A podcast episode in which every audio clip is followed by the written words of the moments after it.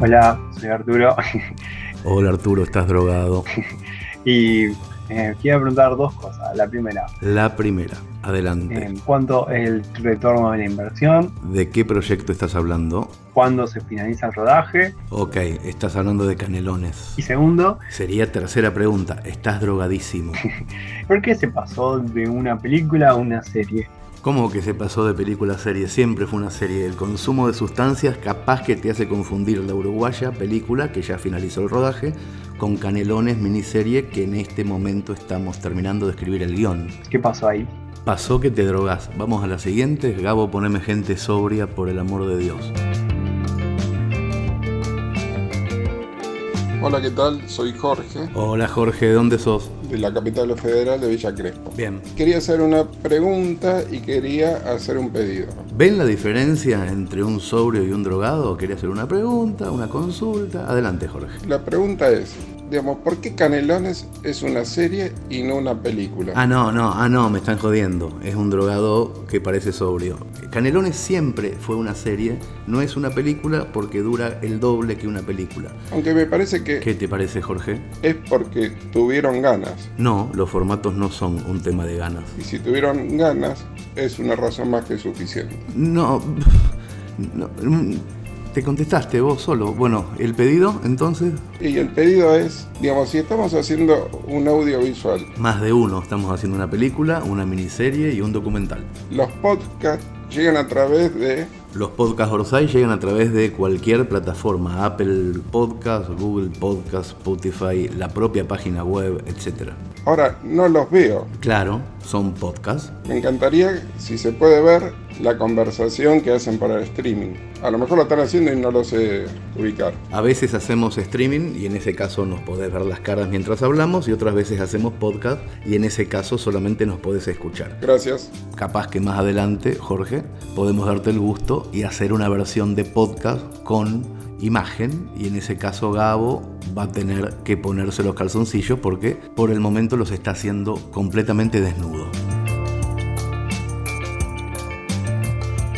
Acá Alfredo, de la ciudad de Paysandú, Uruguay. Hola Alfredo, ¿cómo estás? ¿Tenés sugerencia, consulta, pregunta? Una consulta. Dale. Estoy enganchándome con los podcasts de, de Canelones. Capaz que esto ya lo comentaron. Hay muchísima gente nueva, adelante. Pero tenía curiosidad de saber eh, cuántos productores de la Uruguaya reincidimos Bien. en Canelones. Eh, Excelente pregunta, ya mismo estoy consultándole a Walter Gamarota, que es nuestro jefe de desarrollo tecnológico, para que nos dé respuesta a esta solicitud. Walter, todo tuyo. En total tenemos 1.951 socios en la Uruguaya y 5.469 en Canelones, de los cuales 737 son inversores de los dos proyectos. Bien, casi un 40.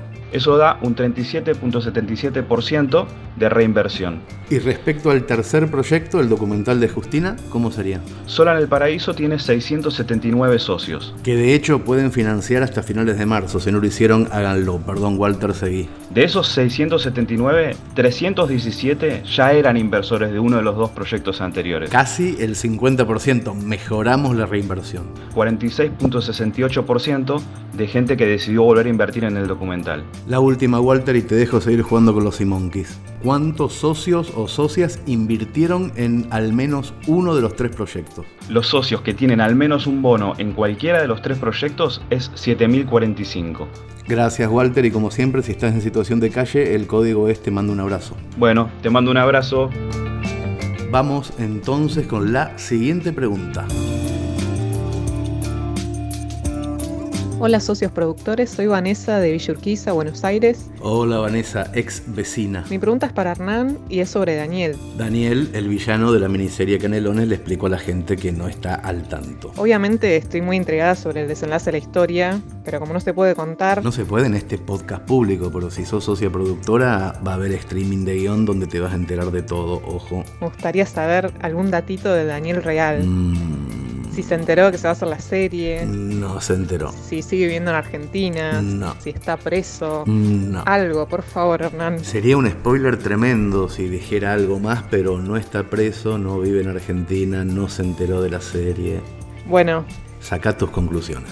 muchas gracias y saludos a todos.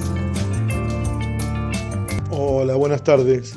Desde España, desde León. Hola amigo, como no me decís tu nombre, te voy a decir León. Así que hola León. Estaba mirando el correo que mandó la comunidad Orsay con los nuevos proyectos. Esto que me caigo de culo, me levanto y me vuelvo a caer viendo lo lindo que se está poniendo todo esto. Me alegro mucho que te guste, León. Pero me encontré con un error y no sé a dónde, a dónde mandarlo. Acá Nacho Merlo de Comunidad Orsay te explica. ¿Cómo estás, León? Te saluda Nacho Merlo. Escribinos a comunidad.orsay.org con cualquier cosa que encuentres y haya que modificar. Gracias Nacho, ¿cuál fue el error, León, puntualmente? Dentro de las competencias del área de la comunidad, de los proyectos, se mandan con un eh, librería virtual o oral de escritores vivos. Virtual o oral, Nacho. ¿Puede ser virtual o oral? Somos una comunidad literaria, la concha de tu hermana. ¿Virtual o oral? Explícame esto. Es que en el momento en que escribí virtual, la letra U del teclado se me rompió. Entonces dije, bueno, voy con una O, nadie se va a dar cuenta. Siempre pero una bueno, excusa, Nacho, siempre una excusa, siempre una excusa. Perdón, León, perdón si te molestó. Y, ahí y me jodió. Y sí, a mí me hubiera pasado lo mismo. Por suerte están ustedes para... mm, Para ayudar a que no se difundan cagadas. Vos lo dijiste, vos lo dijiste. Ay, Dios, qué bronca tengo. Bueno, saludos y Saludos, León, gracias por el aviso y vos, Nacho, quédate en línea privada. Sabés lo que pasa cuando se cometen errores, ¿no? Sí, señor Casiari, yo sé lo que pasa cuando cometo un error. Bueno, esto fue el capítulo 1 de Cartas al Director. Si quieren dejar audios, pueden hacerlo al más 54 911 3349 0351 o en el botoncito que dice enviar audio que está en orsay.org.